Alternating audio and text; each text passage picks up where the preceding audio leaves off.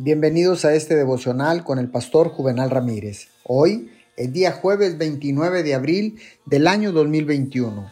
La palabra del Señor dice en el libro de Daniel capítulo 2 versículo 21. Él da sabiduría a los sabios y conocimiento a los estudiosos.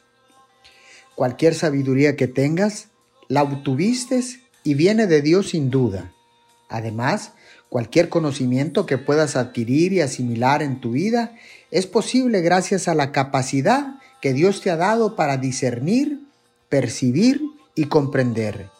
Ideas pueden parecer que surgen de la nada, pero en verdad tienen una fuente, ya sea Dios o el enemigo de nuestras almas, trabajando en la imaginación y los deseos lujuriosos.